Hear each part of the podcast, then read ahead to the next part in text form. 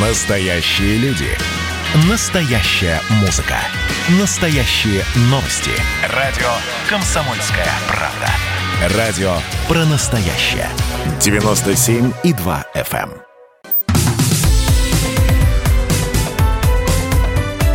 Как дела, Россия? Ватсап-страна!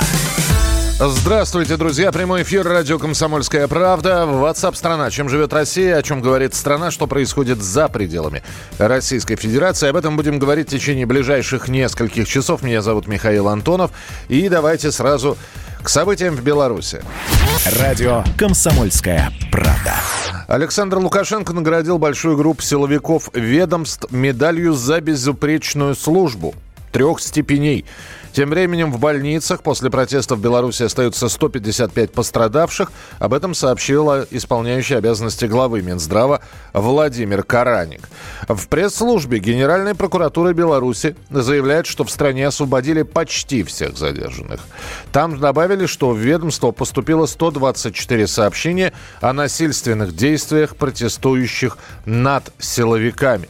Более 600 граждан обратились с заявлениями об избиении во время столкновений. Около 100 человек сообщили о получении травм уже в СИЗО.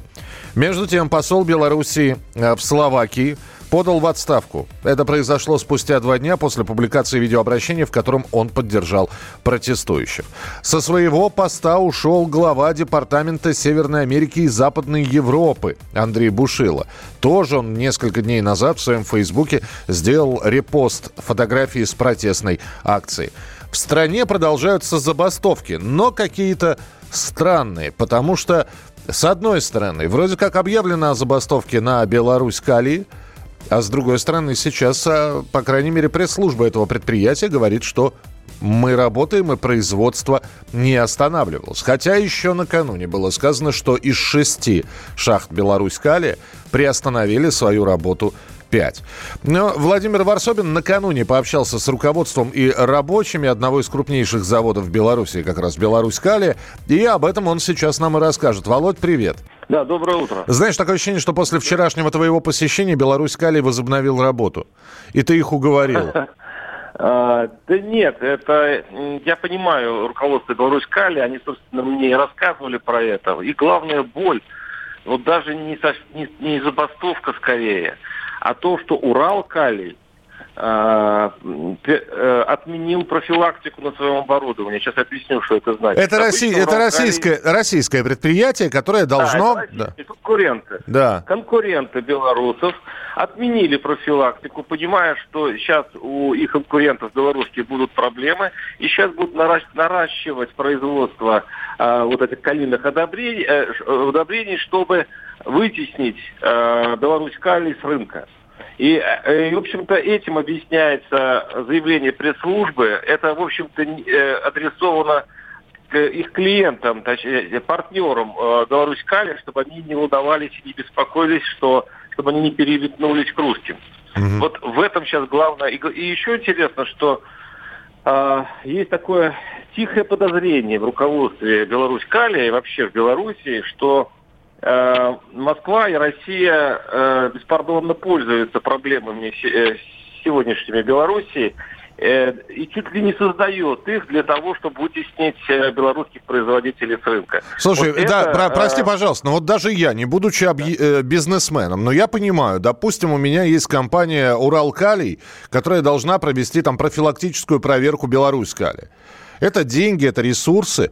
А в стране такая э, непонятная ситуация происходит. Я имею в виду в Беларуси. Конечно, я откладываю эту проверку до лучших времен. Вы, ребята, вы разберитесь, а то я начну проверку, я потрачу деньги, я потрачу там еще что-то.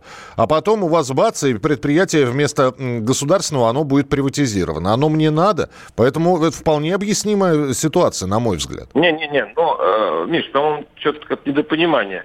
Э, Уралкалий ставит свои, свои линии на ежегодное обслуживание. То есть они проверяют, поэтому не приостанавливают производство. А сейчас они поняли, что Беларусь кали перестанет производить. И для этого им, они даже отменили плановую профилактику для того, чтобы нарастить производство. Вот чего боятся. Это первое. А второе. Есть один еще одна деталь. Дело в том, что один из акционеров Уралькали, э, белорус, правда, по происхождению, как раз и предложил создать комитет национального спасения. А, вот, вот чем дело. Все. Интересное совпадение. Это может быть совпадение, но в Солигорске, э, в котором сейчас э, паника, не паника, ну скажем так, они сильно сейчас тревожены, э, местный бизнес, а у них ходят такие черные слухи, что ну вот русские им подсуропили. А, а вот настроение самих рабочих вот тоже интересное.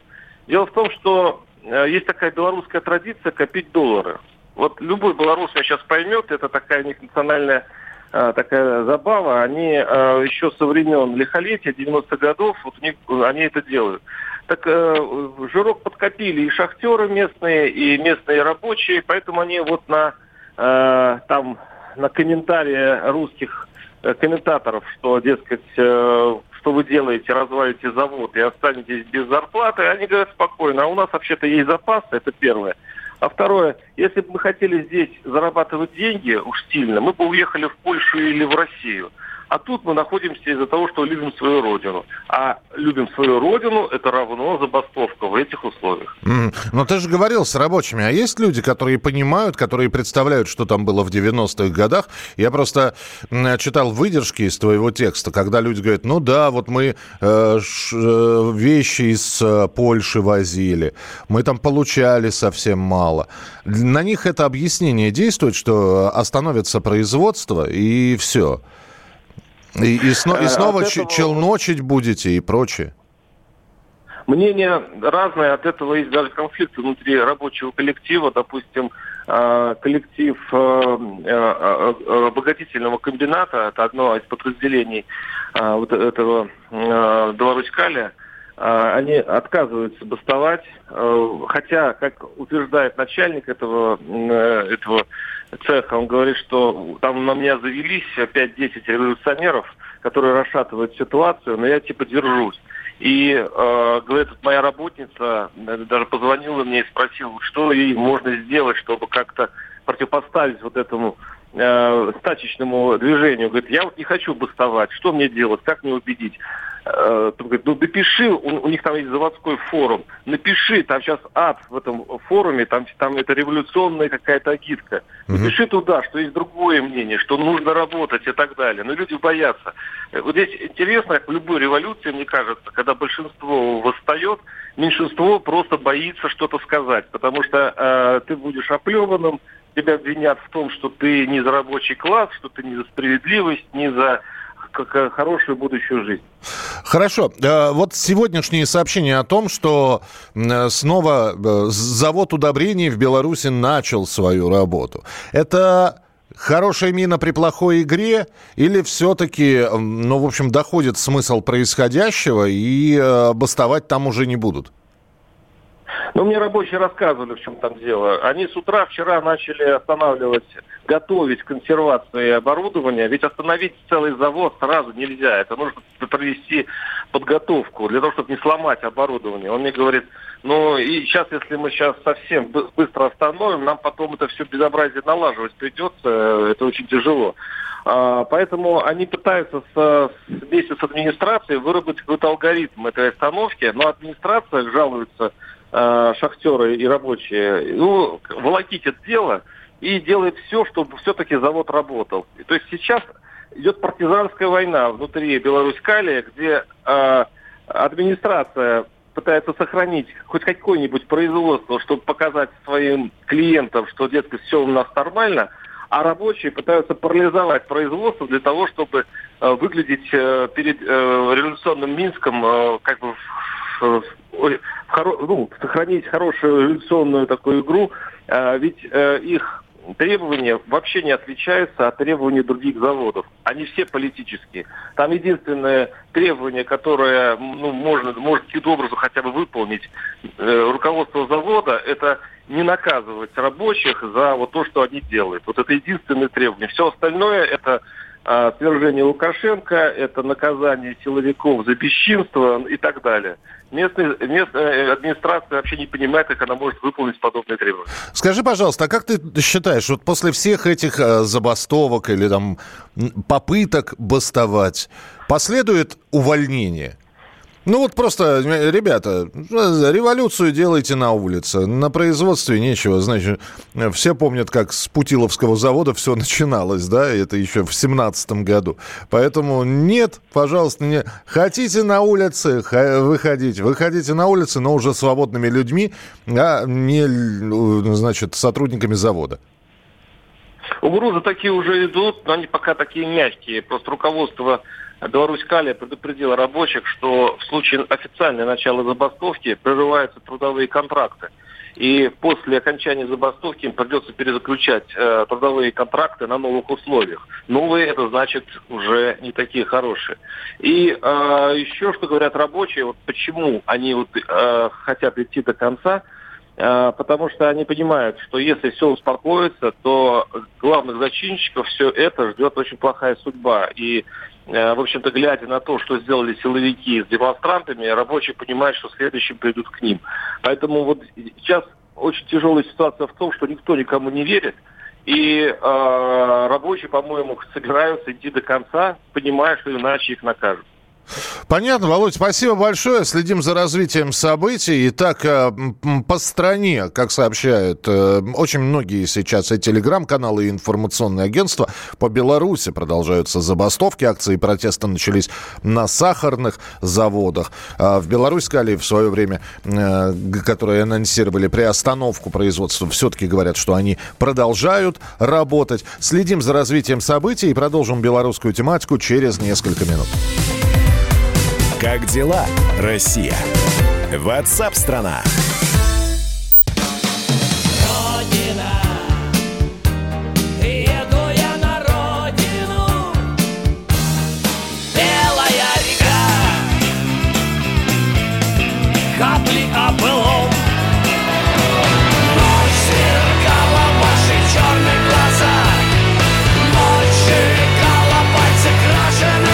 Комсомольская правда.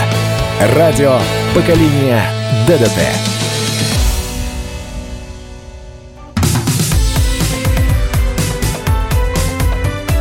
Как дела, Россия? Ватсап-страна! Продолжается прямой эфир, программа WhatsApp страна, о чем говорят, что обсуждают. И от вас, конечно, хотелось бы сообщение получать. Э, вчера активно писали белорусские граждане, ну вот и сегодня вы прислали документ на 25 страниц из Беларуси. Хорошо, спасибо. Почитаем на досуге. 8 9 6 7 200 ровно 9702. 8 9 6 7 200 ровно 9702. Шахтеры Донбасса прогоняли КПСС, теперь их бомбят э, бандеровцы. Это я ж написал. А вы поставьте себя на место руководства предприятий. Если победят восставшие люди, что более чем вероятно, что после этого будет с ними? Ответ очевиден, отстранят от руководства.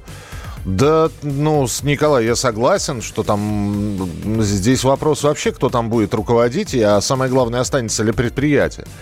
Или оно будет там заморожено, распродано, приватизировано. Будет ли оно дальше там проводить, не производить, неважно, не удобрения или сахар. 8 9 6 7 200 ровно 9702. 8 9 6 7 200 ровно 9702. Как дела, Россия? Ватсап-страна! После разгона протестов 9-10 августа уволились несколько сотрудников милиции в разных подразделениях и в разных городах Брестской области. Среди них есть опытные специалисты, причем высоких офицерских чинов, которые проработали в белорусской милиции не один год. И э, наши коллеги из э, «Комсомольской правды Беларусь» встретились уже с бывшими милиционерами. Получился такой серьезный разговор. Поговорила с ними э, корреспондент э, комсомолки Оксана Брович. Она с нами на прямой связи. Оксана, приветствую. Здравствуйте. Оксана, слышно ли меня? Да, вас хорошо Ой, слышно. прекрасно, э, потому что я поздоровался и ничего не услышал. Поэтому еще раз здравствуйте. Оксан, э, я понимаю, что все общение происходило на условиях анонимности. Почему уволились да. люди? После тех самых видеозаписей э, с разгоном митингов или накапливалось недовольство уже давно? А, ну, насчет этого я у них спрашивала. Недоволь... Про недовольство они, конечно, говорили, но это было обычное рабочее недовольство. Ну, такое бывает во многих структурах, не обязательно в милиции. Когда ты выполняешь свою работу, а тебя нагружают еще какой-то, и ты кряхтишь, возмущаешься. Но идешь и делаешь, и, в принципе, как бы с этим можно существовать.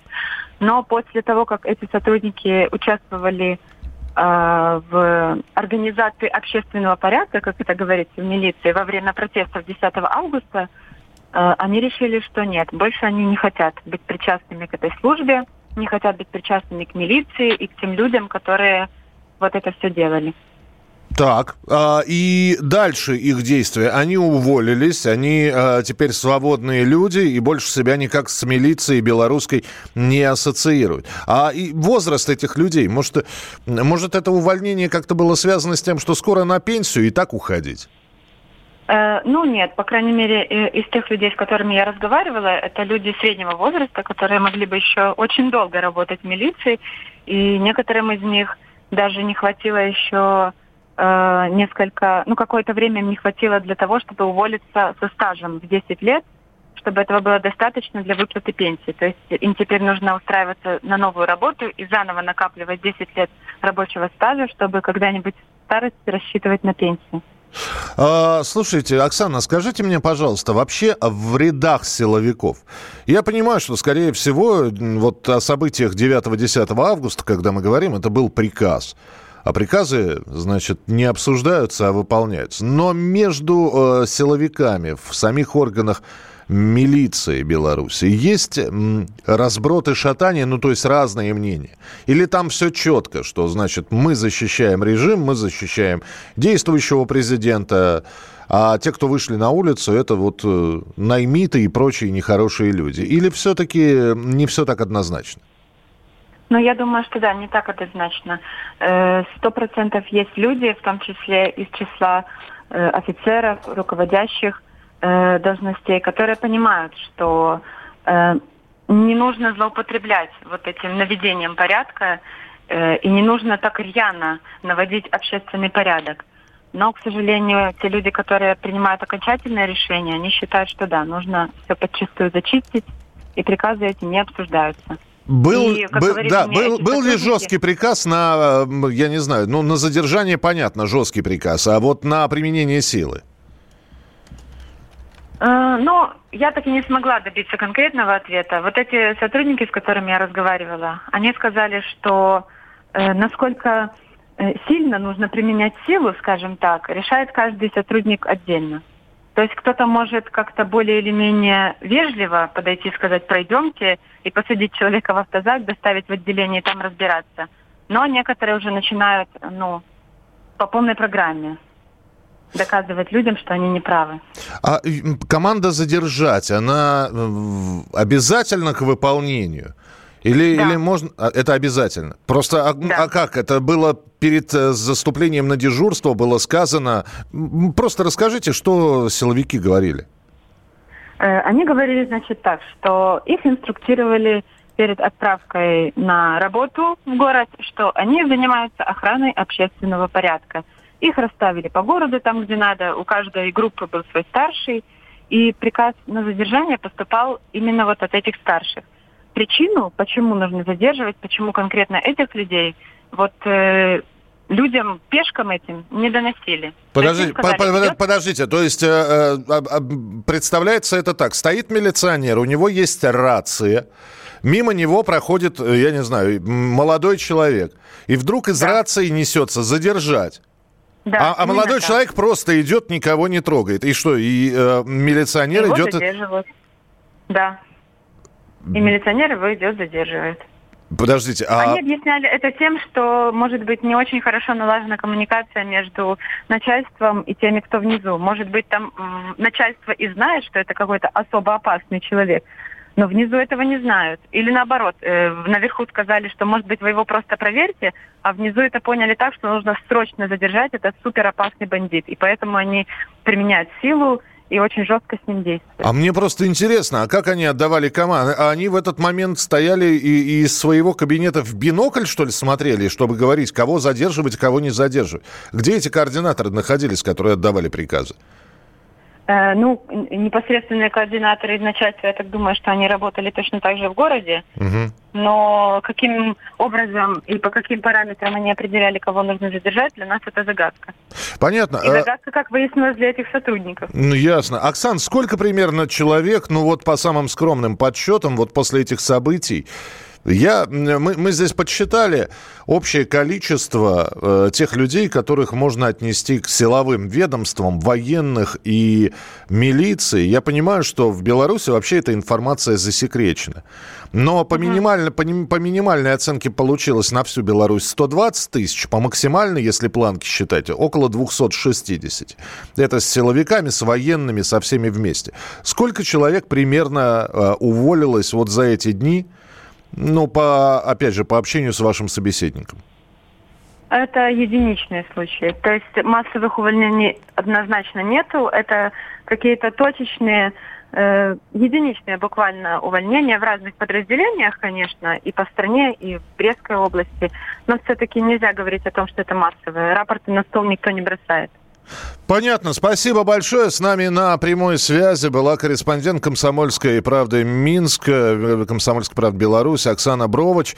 Э, на сайте «Комсомольской правды» можно прочитать вот этот вот разговор с людьми, уже бывшими милиционерами, которые рассказывали и о том, а, что происходит сейчас э, в органах внутренних дел Беларуси с какими чувствами работают там люди, на каких зарплатах они находятся. Мы продолжим через несколько минут. Оставайтесь с нами. Дорогие друзья, привет! Это Вадим Самойлов, музыкант из группы «Агата Кристи». Передаю вам сердечный привет, желаю вам здравомыслия и здоровья и слушайте радио «Комсомольская правда».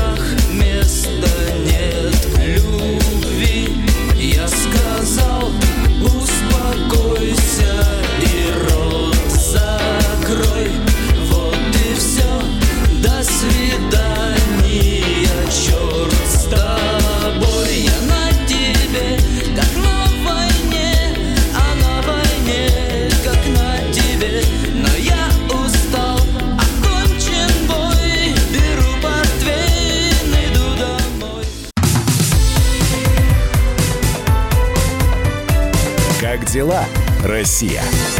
Ватсап-страна! Продолжается прямой эфир радио «Комсомольская правда». Друзья, рассказываем о том, что происходит здесь сейчас. Э, важное, актуальное, насущное событие в развитии. Все с вашими комментариями. 8 9 6 7 200 ровно 9702. 8 9 6 7 200 ровно 9702. Радио «Комсомольская правда». В Пресненском московском суде после недельного перерыва продолжаются слушания по делу Михаила Ефремова. Для тех, кто пропустил, что происходило за эту неделю, я очень быстро скажу. Итак, неделю назад А, прямо во время заседания, спустя несколько минут после его начала, Михаилу Ефремову стало плохо. И, э, во-первых, он появился в здании суда, э, прихрамывая, вошел в, туда, где должно было проходить слушание. Обратно его вынесли уже на носилках. Было подозрение на инсульт. Он был помещен в Боткинскую больницу на следующий день после э, госпитализации он был выписан. На адвокат Эльман Пашаев, адвокат Михаила Ефремова, настаивает на том, что у артиста был инсульт. Будут ли предоставлены медицинские документы сегодня, неизвестно.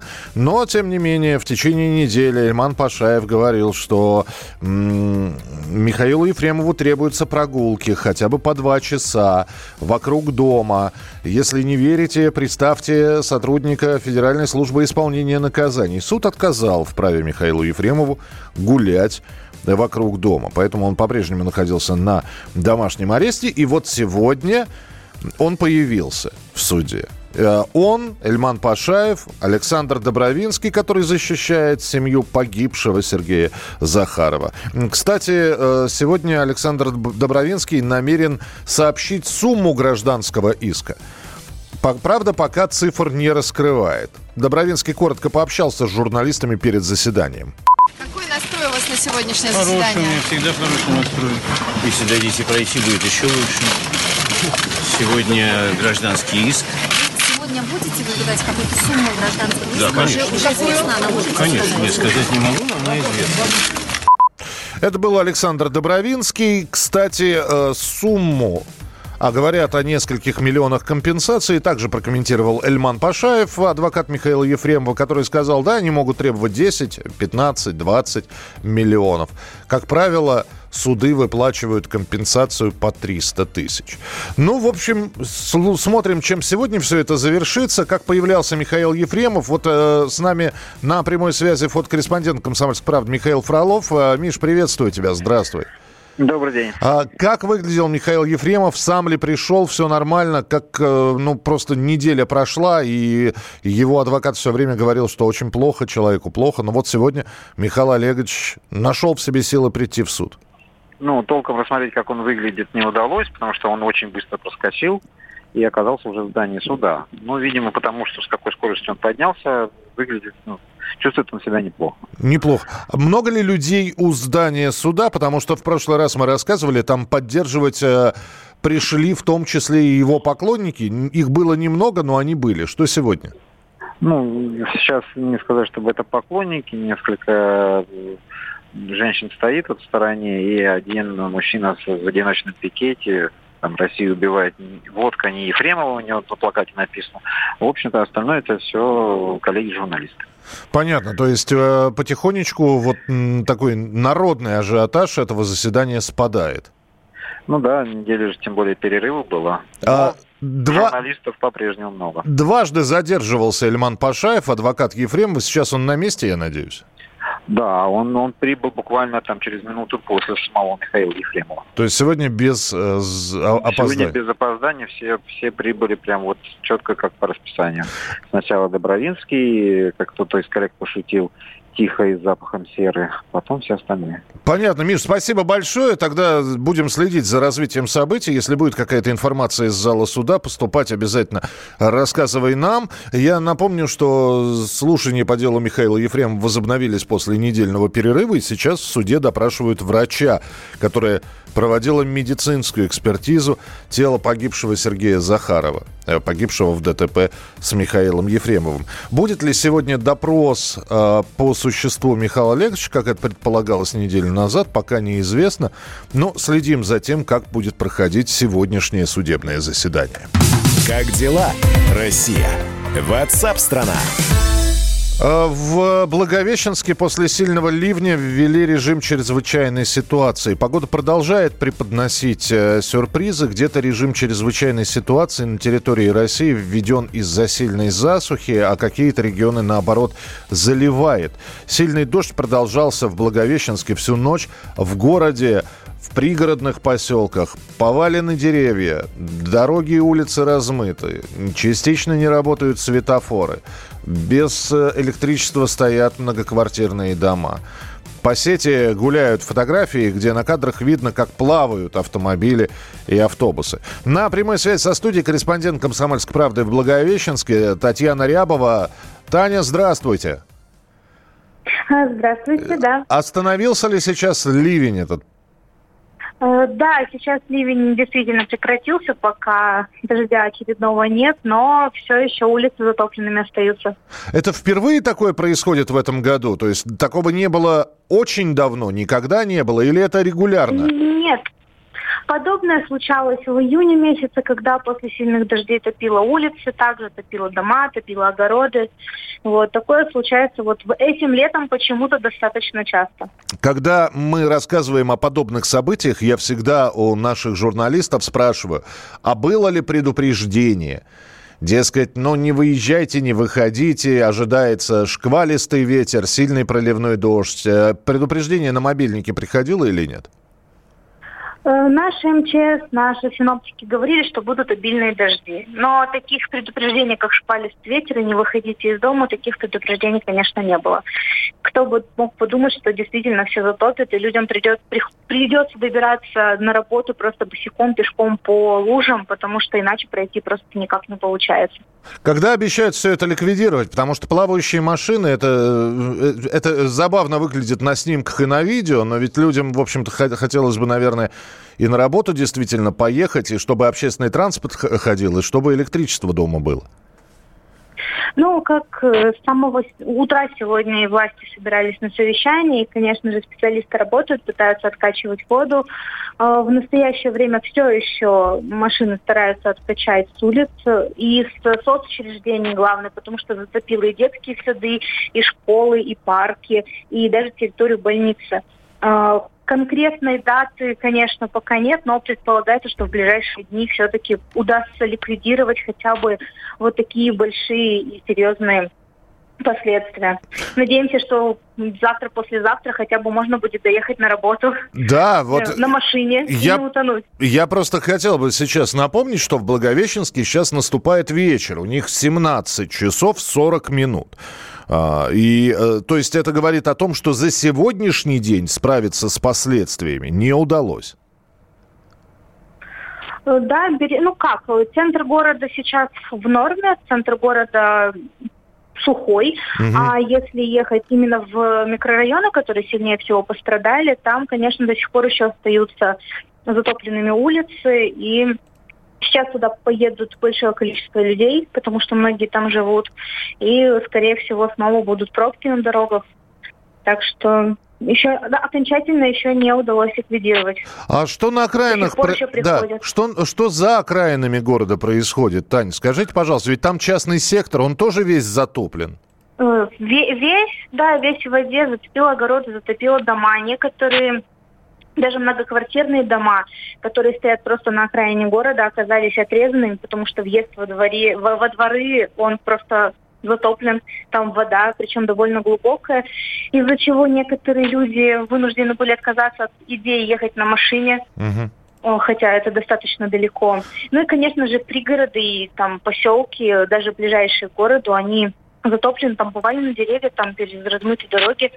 И огороды, конечно, у людей очень сильно пострадали, но там стоит вода. И, естественно, убрать э, урожай далеко не все как-то смогли, успели. Да я боюсь, что, Сориентировать. что там залило этот урожай. Тань, спасибо большое. Да, конечно. Спасибо. С- э, Надеюсь, что действительно вы справитесь э, со всей этой стихией, тем более, что в ближайшие дни в Благовещенске обещают теплую погоду, а дожди возобновятся только на следующей неделе. Татьяна Рябова, корреспондент «Комсомольской правды» из Благовещенска, была с нами на прямой связи. На Благовещенск, где после сильного ливня ввели режим чрезвычайной ситуации, и снимать пока этот режим никто не собирается. В начале следующего часа продолжим программу WhatsApp страна Далеко не уходите. Шаг за шагом вперед, за годом год Мы хотим увидеть рассвет Мы любимым пели Солнце взойдет, только солнца все нет и нет В это можно не верить, как в райский сад Но в легендах сказано так. На востоке встретишь солнце восход А на западе солнце закат. Но никто не знает точный маршрут Под ногами то снег, то песок. Если смотришь на север, то сзади юг Запад слева, а справа восток. Время словно стоит над моей землей Дым костров над головой Балом правит луна, наблюдает она Как по кругу мы ходим с тобой. Так бывает звезды Не в силах помочь ни охотникам, ни морякам. Водит свой хоровод Лукавая ночь Так и надо нам, дуракам Говорят на семь бед Один ответ Лишь бы совесть не брать на прокат Мы с тобой, даст Бог Увидим рассвет И они увидят закат WhatsApp страна.